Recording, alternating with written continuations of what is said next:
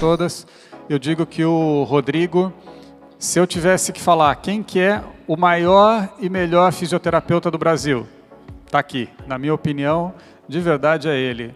Esse é meu amigo, hein? que consegue reunir é, tantas qualidades de tanto da parte de investigação, de buscar respostas nos artigos científicos, de colocar em prática o que vê nos artigos científicos, de fazer cursos no Brasil, cursos no exterior, trazer cursos do exterior, ou seja, realmente uma verdadeira referência da fisioterapia que consegue trabalhar na sua clínica de uma maneira assim impressionante. Então, o, cara é uma máquina, é daqueles que trabalha 15 horas por dia e a hora que você tá, acha que ele está indo para casa para descansar, ele está indo fazer judô, jiu-jitsu, vai correr. Então, eu, o, o, cara não, não dorme, não dorme. Bom, então é isso. Queria apresentar obrigado, o Rodrigo para vocês. Obrigado mesmo pela, pela pelo carinho e por mais uma oportunidade de estar participando desse evento. Participei da edição de 2017, estou muito feliz de participar de novo aqui. É isso muito aí. obrigado. E assim, atenção, porque o cara é uma máquina, é uma metralhadora de informação. Então. Vocês me dão 20 minutos só e 120 slides, né? Então. Pessoal, lá, muito obrigado pela, pela atenção. Espero que todo mundo tenha almoçado é, adequadamente aí. Foi muito boa a parte da manhã aprendemos bastante a questão relacionada à dor e também muito feliz em relação à osteopatia. Abri um dia inteiro voltado para as questões da neurociência, onde a gente está começando a engatinhar agora a relação da terapia manual com as atividades corticais. Ah, e é o que eu vou falar é, basicamente agora. Vocês entenderam que a dor é um, é um produto derivado de um múltiplo sistema ativado pelo cérebro. Né? Vocês entenderam muito bem isso, só ele que comanda isso e por uma ameaça potencialmente observada. Né? Essa é uma, é uma definição muito interessante da dor e foi bem estabelecido aqui de manhã. Ah, o mundo da, do estudo de terapia manual ele evoluiu bastante, principalmente nos estudos de tomografia computadorizada de espectro, ressonâncias magnéticas funcionais e é, potenciais evocados observando o que tem acontecido no córtex cerebral em relação à dor crônica e também à terapia manual. Outra evolução que houve é entender o paciente dos aspectos multidimensionais. Nós somos treinados apenas para pensar ah, em duas dimensões, que é o fatores patoanatômicos em relação ao tecido e aos fatores físicos em relação a déficit de força, potência, mal alinhamentos. Isso é apenas duas dimensões. Nós temos aí seis, sete dimensões que elas se unem para poder é, trazer a experiência que o paciente está tendo em relação à dor aguda e à dor crônica. E o outro avanço foi que o fisioterapeuta manual moderno, ele entende hoje que é, os mecanismos de efeito que acontecem no seu paciente envolvem dois efeitos. O primeiro é o down top, que é da periferia até atingir o córtex cerebral, e é os top-down, onde o córtex cerebral gera um output de, uh, de ação, principalmente relacionado à modulação. Então, a dor aguda, é, em opção, a gente sabe que é um sistema de alarme, assim como outros sistemas do corpo, nós temos sistema digestivo, vascular, enfim.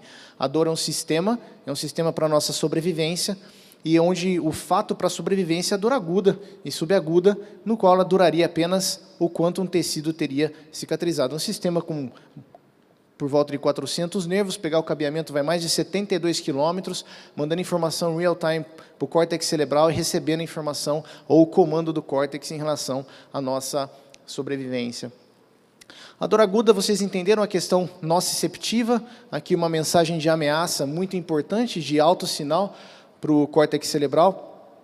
E vocês entenderam que pela manhã, como um resumo, que a dor, a neurofisiologia, ela tem cinco etapas: a transdução, a condução, a transmissão, a percepção e a modulação. Quando a gente fala de modulação, é o principal motivo das investigações hoje, a entender e potencializar e como que ocorre a modulação descendente, a neuromodulação descendente para você ter a inibição ou a melhora funcional desse paciente. Você ter um poder do cérebro, do córtex cerebral, de gerar modulação descendente e a liberação de sistemas opioides e não opioides através, principalmente, da, a, do, da é, substância cinzenta periaquedutal e da medula rosto-ventral. São os dois sistemas no qual a farmácia nossa, também oriunda também do sistema simpático, está aqui para poder mandar informação lá na é, mandar informação lá na medula espinhal e naquele nível é, que é responsável pela inervação, aonde está a área nociceptiva, os nossos receptores mandando estímulo para o sistema nervoso central, você vai inibir a transdução através da excitação de neurônios inibitórios e a passagem do impulso ele não vai ocorrer através dessa modulação que vem lá do córtex cerebral, como vocês viram de manhã. Então, a nocicepção periférica ela diminuiria, ela não ocorreria. Bom, de manhã foi isso. É importante também a questão que foi abordado do sistema límbico. Ah, foi observado bastante a questão relacionada às áreas da, do córtex é, pré-frontal ventromedial, é, perdão, córtex pré-frontal ventromedial, a questão relacionada à, à ínsula anterior, aqui, aqui relacionado também ao córtex midcingulado anterior e ao núcleo accumbens, onde essa área envolve a questão da emoção, a questão do sentimento e a questão que a dor é um sinal biológico e o sofrimento decorrente dele envolve a ativação dessa neurotag que é, evidentemente vai participar da tomada de decisão é, se o cérebro vai achar que aquela informação que está vindo da periferia é uma ameaça e precisa de alguma ação específica para a nossa sobrevivência.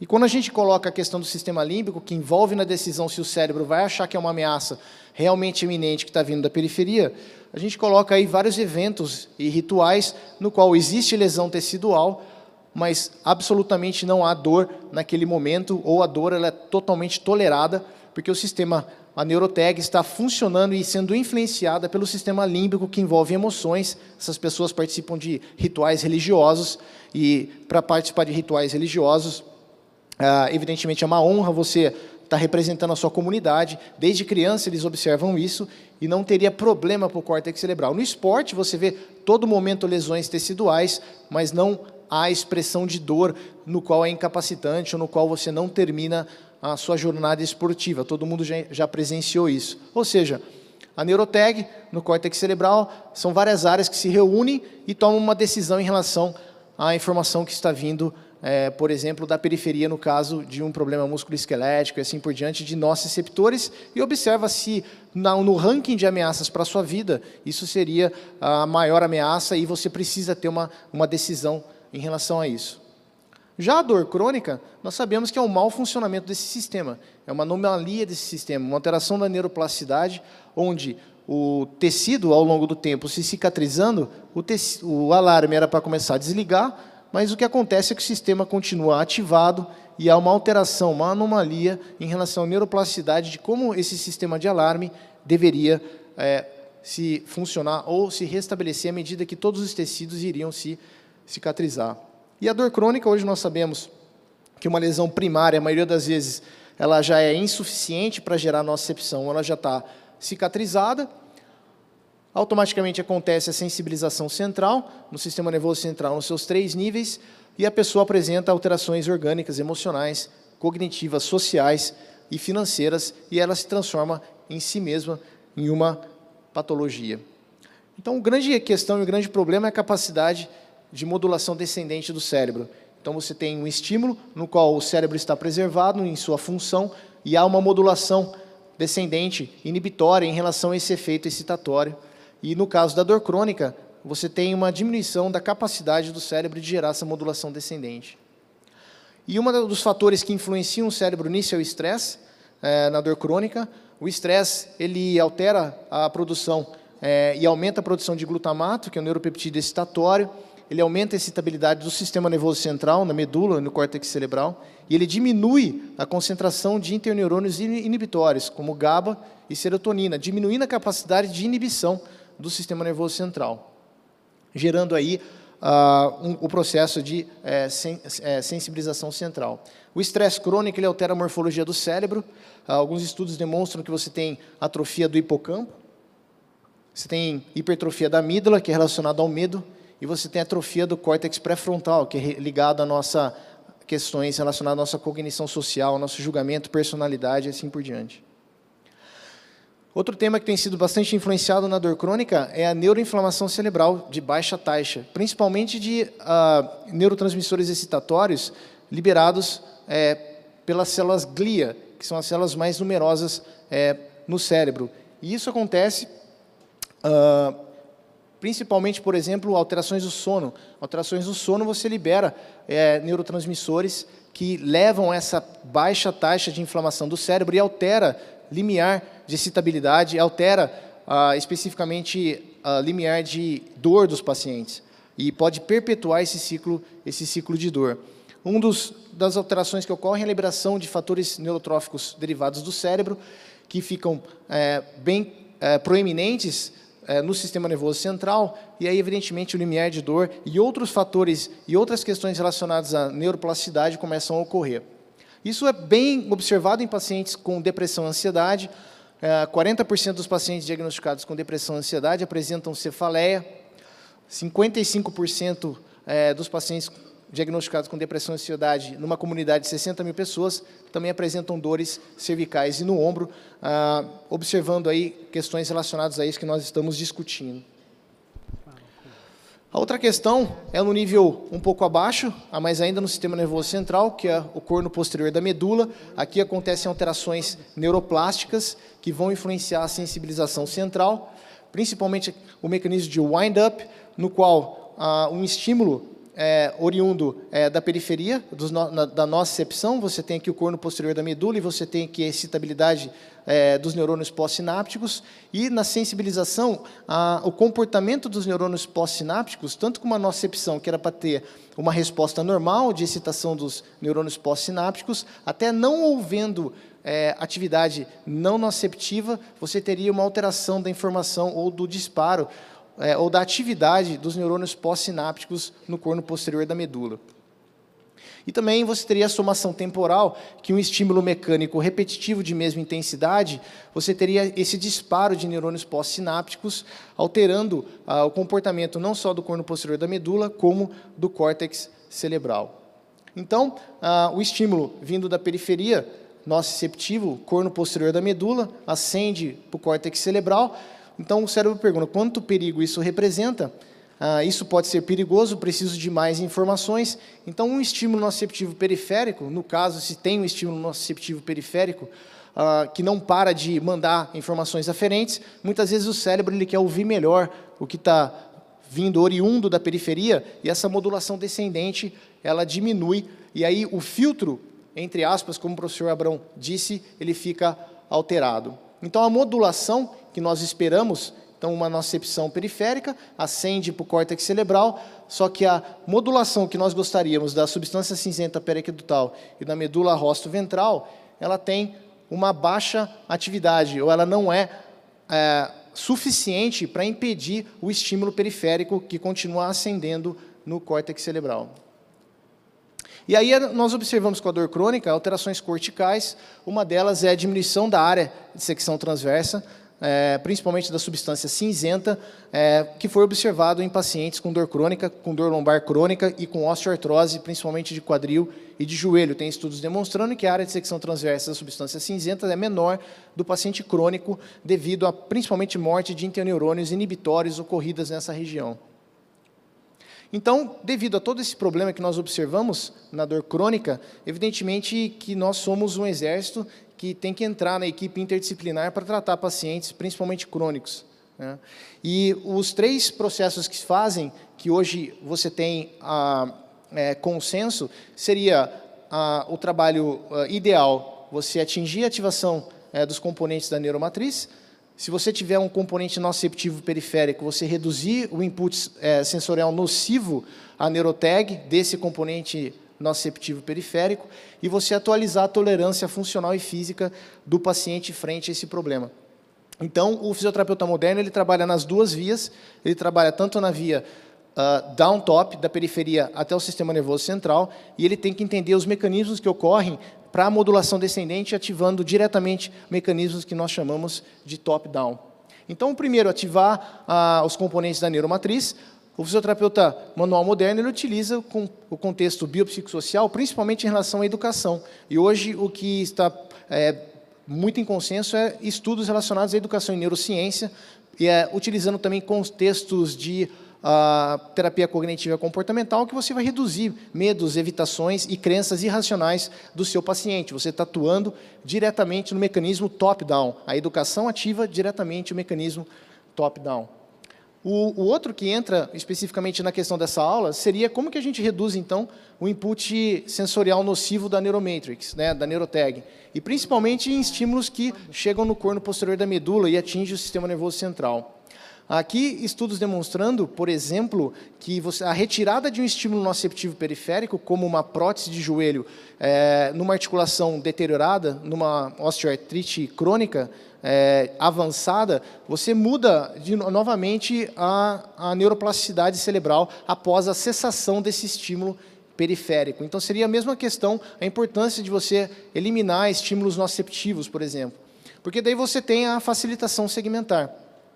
Vamos supor que um paciente ele tem uma hérnia discal em L3 real, gerando radiculopatia ou dor radicular. É, nós teríamos, então, é, um estímulo aferente, que chegaria é, na lâmina 3, 4 do corno posterior da medula, faria conexão com neurônios pluripotenciais, e naquela lâmina, naquele nível de L3, atingiria a pele de L3, atingiria, por exemplo, o quadríceps de L3, atingiria a região da pele do joelho ligado a L3, a musculatura paravertebral de L3. E muito tempo esse estímulo noceptivo lá, daquele, daquela hernia, por exemplo, a, gerando uma dor radicular, gerando todos esses estímulos, alteraria, por exemplo, o próprio metabolismo da musculatura local. E aí essa musculatura local começaria a gerar pontos gatilhos, e esses pontos gatilhos se somariam a mais estímulos noceptivos no corno posterior da medula. E esse acúmulo de estímulos noceptivos geraria a neuroplasticidade e a sensibilização central. Então, ah, os estudos envolvendo terapia manual ah, e neurociência, ah, eu, nós seguimos, eu sigo principalmente as publicações do Bialowski, que ele publicou um trabalho clássico em 2009, demonstrando os mecanismos neurofisiológicos da terapia manual, publicou revisões sistemáticas e a atualização em 2018 é, de que pé que nós estamos hoje em relação à terapia manual envolvendo os mecanismos de é, controle da dor. Então, as novas abordagens, os estudos que envolvem a inibição da dor pela terapia manual, utilizam algômetros de pressão, esses algômetros de pressão, você realiza então uma pressão em, em, quilogramas e observa a tolerância do paciente à dor. Então você observa em KGF qual foi a tolerância do paciente tem. E você utiliza, por exemplo, em duas áreas, uma no trapézio e uma no tibial anterior, que elas não têm relações anatômicas. Porque quando você aplicar os experimentos de dor, que você faz, por exemplo, então uma no trapézio e outra no tibial anterior. O paciente coloca então a mão numa água em temperatura ambiente. E depois você coloca esse paciente e mede em KGF ah, o limiar de dor do paciente. Depois você coloca um estímulo noceptivo, que é uma água gelada, 4 graus Celsius. Quando você coloca água gelada, a tolerância do paciente, você testa de novo o algômetro de pressão, tanto no trapézio como no tibial anterior, a tolerância do paciente tem que aumentar, porque o cérebro trabalhou numa modulação inibitória desse estímulo noceptivo. Então, ele reagiu a esse estímulo, ele produziu é, uma inibição a esse estímulo noceptivo. Então, na verdade, a modulação descendente do paciente estaria preservada. Então, eles fazem experimentos de modulação descendente, por exemplo, aplicando técnicas de manipulação e testando algômetros de pressão antes e depois em duas áreas distintas. Outros estudos utilizam esfigmomanômetro de pressão. Você comprime isquemicamente o paciente até ele sentir dor por 30 segundos e depois você testa o algômetro de pressão nas duas áreas para observar se tem um aumento do limiar do paciente, mostrando que o sistema está íntegro. Então, os mecanismos de ação da terapia manual, nós sabemos que tem o um conceito biomecânico e o contexto neurofisiológico.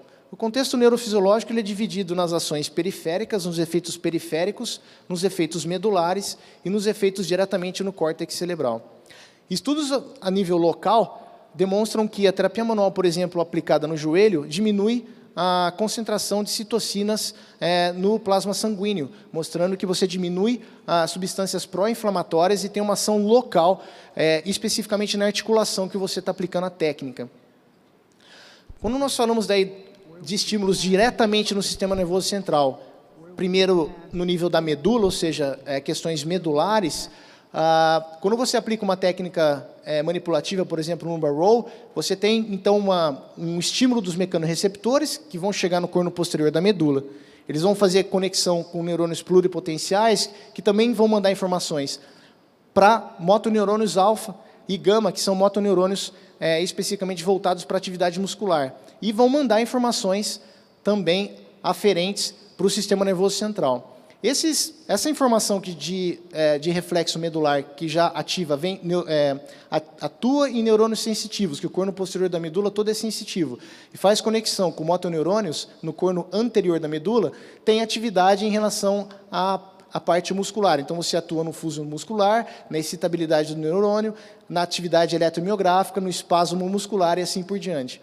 Uh, um exemplo... E também você vai ter informação que vai chegar no córtex cerebral. Então, no nível medular, uh, um exemplo dessa paciente, por exemplo, que está com uma atividade inibitória, como o professor Abraão disse, ela não consegue, por exemplo, é, um pós-operatório com dor crônica, ela, uma cirurgia de artroscopia mal sucedida, ela não consegue ter ativação suficiente de unidades motoras para manter o quadríceps uh, atuando. Então, eu tentei ativar o quadríceps dessa paciente e recrutar unidades motoras com eletroestimulação. Utilizei eletroestimulação tipo FES, no máximo a tolerância que o paciente conseguiria, e nós observamos que eu não consigo tirar o calcanhar dela do chão, ativando necessariamente a, a, a unidades motoras do quadríceps. Eu não consigo recrutar unidades motoras. Mas eu apliquei duas técnicas na região lombar dessa paciente, que nós sabemos que a inervação vem de L3, então apliquei uma técnica voltada para a pelve, uma técnica voltada para a lombar, e imediatamente, quando eu pedi para a paciente realizar novamente a, a elevação, isso foi tudo no mesmo dia, foi tudo na mesma hora, então eu manipulei e eu pedi novamente para a paciente fazer, então voluntariamente ela não conseguia, com eletroestimulação ela não conseguiu, logo após a manipulação vertebral começou a ter ativação específica das unidades motoras. E duas semanas depois essa ativação se mantia, então eu abri uma janela para começar a ter um bom aspecto relacionado à, à paciente. Então, nós observamos que há, então, um reflexo medular, que você pode atuar especificamente na ativação da musculatura reflexamente. Né? Então, estudos já demonstram isso. Esse estudo comparou é, três grupos de pacientes, é, um grupo fez mobilização, outro grupo fez série de exercícios de extensão e outro grupo fez técnicas de manipulação. E observou a ativação é, do quadríceps e somente a manipulação houve um aumento na ativação das, é, do quadríceps, das fibras do quadríceps como um todo, e houve um aumento na força pós-teste, demonstrando aí o efeito é, medular da manipulação é, vertebral. E outros estudos demonstram efeitos na somação temporal também, com manipulação vertebral e um efeito a nível medular. E quando a gente fala daí os efeitos diretamente no córtex, isso que foi a grande mudança que houve atualmente, porque até agora só tinha é, estudos voltados para a neurofisiologia, que indiretamente você incitava atividades corticais. Então, nós sabemos hoje a divisão que estudos feitos, por exemplo, com mobilização de Mulligan, é, quando o estímulo de mecanorreceptores da periferia, eles chegam no córtex cerebral, você tem dois sistemas de neuromodulação, você tem o opioide endógeno e o serotoninérgico. Estudos observando é, ações em relação ao efeito opioide endógeno, quando você aplicou, por exemplo, o antagonista, que é naxolone, você não cortou o efeito analgésico dado pela mobilização, que foi feita no cotovelo, mostrando que o efeito da, da mobilização da terapia manual no córtex veio pelo efeito pelo sistema serotoninérgico, serotoninérgico. Outro estudo demonstrou que daí, em técnicas de tecido mole massagem, você tem uma atividade do hipotálamo, do hipotálamo é, secretando através da glândula pituitária, você tem é, produção de ocitocinas. Aqui um estudo de ah, uma revisão, demonstrando todos os estudos, é, todos eles voltados para tecido mole, demonstrando o aumento da produção de ocitocinas.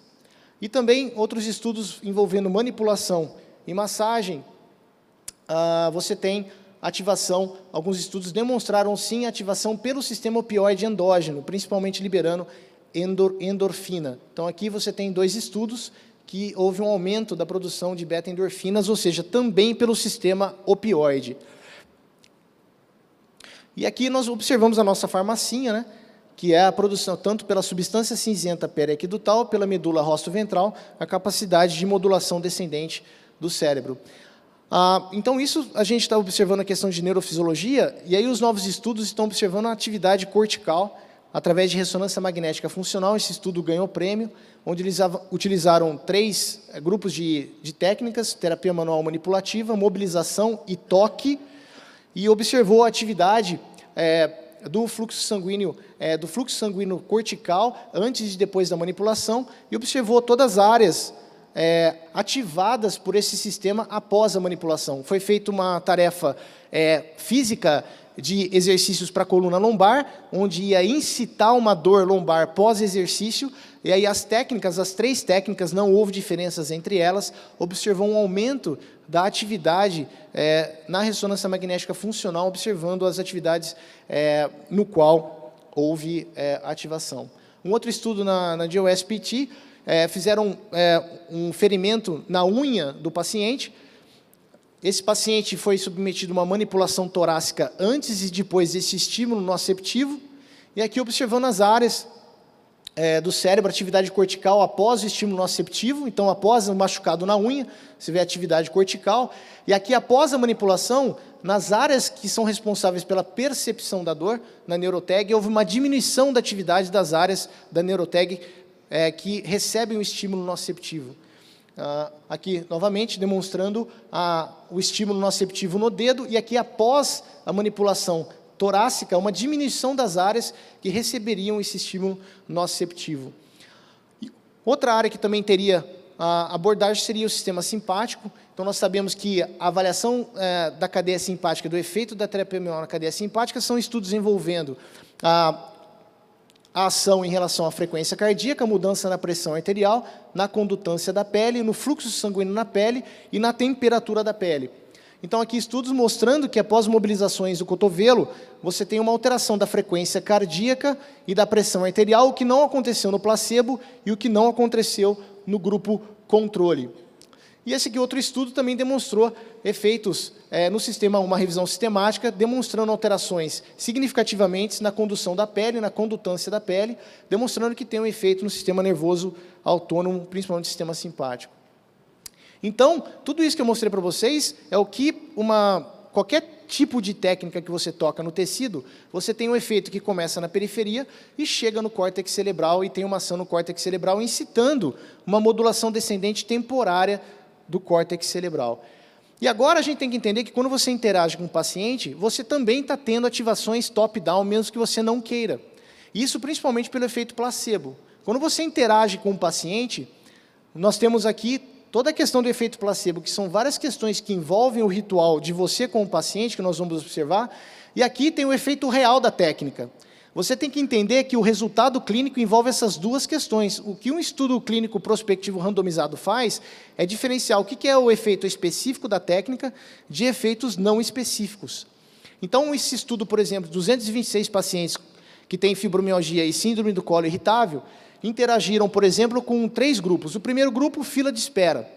O segundo grupo colocou agulhas falsas de acupuntura e o pesquisador entrou lá e falou assim, olha, você está sendo sujeito a um experimento, você vai ficar aí 40 minutos, quando acabar o experimento eu tiro as agulhas de você, ok? Tchau.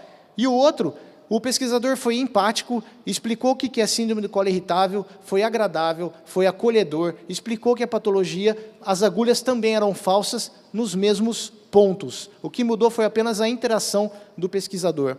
Olha a diferença após 12 a 15 semanas de tratamento de quem recebeu o tratamento afetivo ou educado do pesquisador comparado com os outros grupos. E as duas agulhas e os pontos eram falsos, não tinha agulha entrando na pele.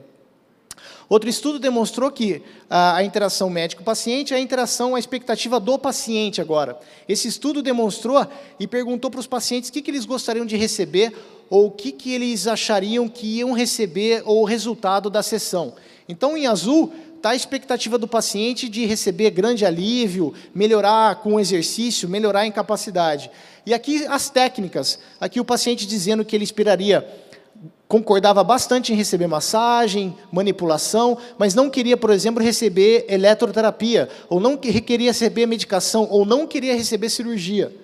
E aqui o resultado, depois de um mês, dos pacientes que receberam o que queriam, comparado com os pacientes que receberam o tratamento que não queriam. Simplesmente a expectativa do paciente mudou o quadro de resposta não só no primeiro mês, mas também seis meses. Se o paciente tem uma expectativa de receber algo e você aplica o que ele gostaria de receber, o efeito ele é maior comparado ao paciente que não gostaria de receber manipulação e você manipula esse paciente.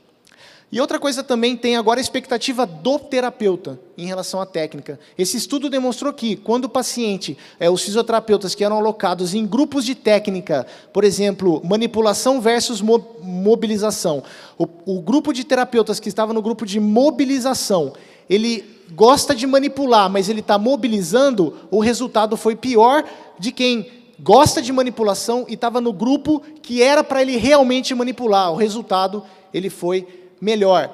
Esse aqui é um estudo interessante, publicado na Lancet, do efeito da dor do paciente, da expectativa do dentista, que recebeu e estava tirando o terceiro molar, e para um deles, falou o seguinte, ó, é, essa injeção aqui é o anestésico para você aplicar no paciente, tá? E no outro grupo falou o seguinte, ó, estou te dando a injeção, mas essa injeção é placebo, não tem medicação nenhuma analgésica para o paciente.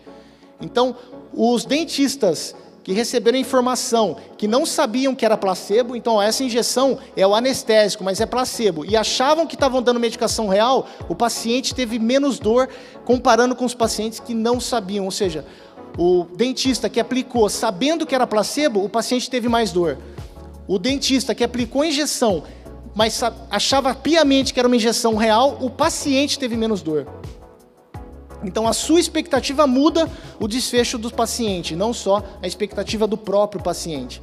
Então observem, nós temos uma sessão de terapia manual, o fisioterapeuta com a expectativa dele, o paciente com as expectativas e preferências dele e o poder do contexto. E o último, atualização da atualizar a tolerância funcional e física com exposição gradativa. Todo terapeuta manual moderno, ele sabe que o paciente necessita, é, necessita ficar ativo precisa colocar esse paciente como uma janela de oportunidade para o exercício, porque o exercício é modulador central. O exercício é uma ação top-down. Então você tem que ser uma janela de oportunidade para o paciente começar a atividade o mais rápido possível e não só ficar em técnicas passivas. Portanto, são os três modelos atuais que você atua, um terapeuta manual moderno, em relação à dor. Educação, que atua top-down, exercício, que atua top-down, e a terapia manual que é misto. Tem o efeito down-top da sua técnica e tem o efeito da interação de dois seres humanos que tem efeitos também top-down.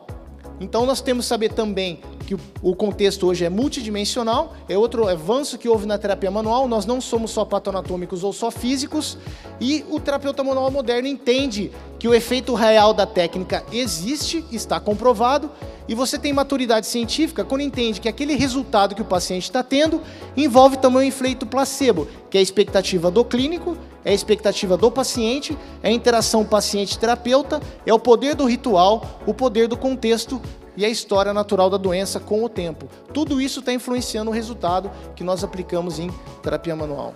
Muito obrigado.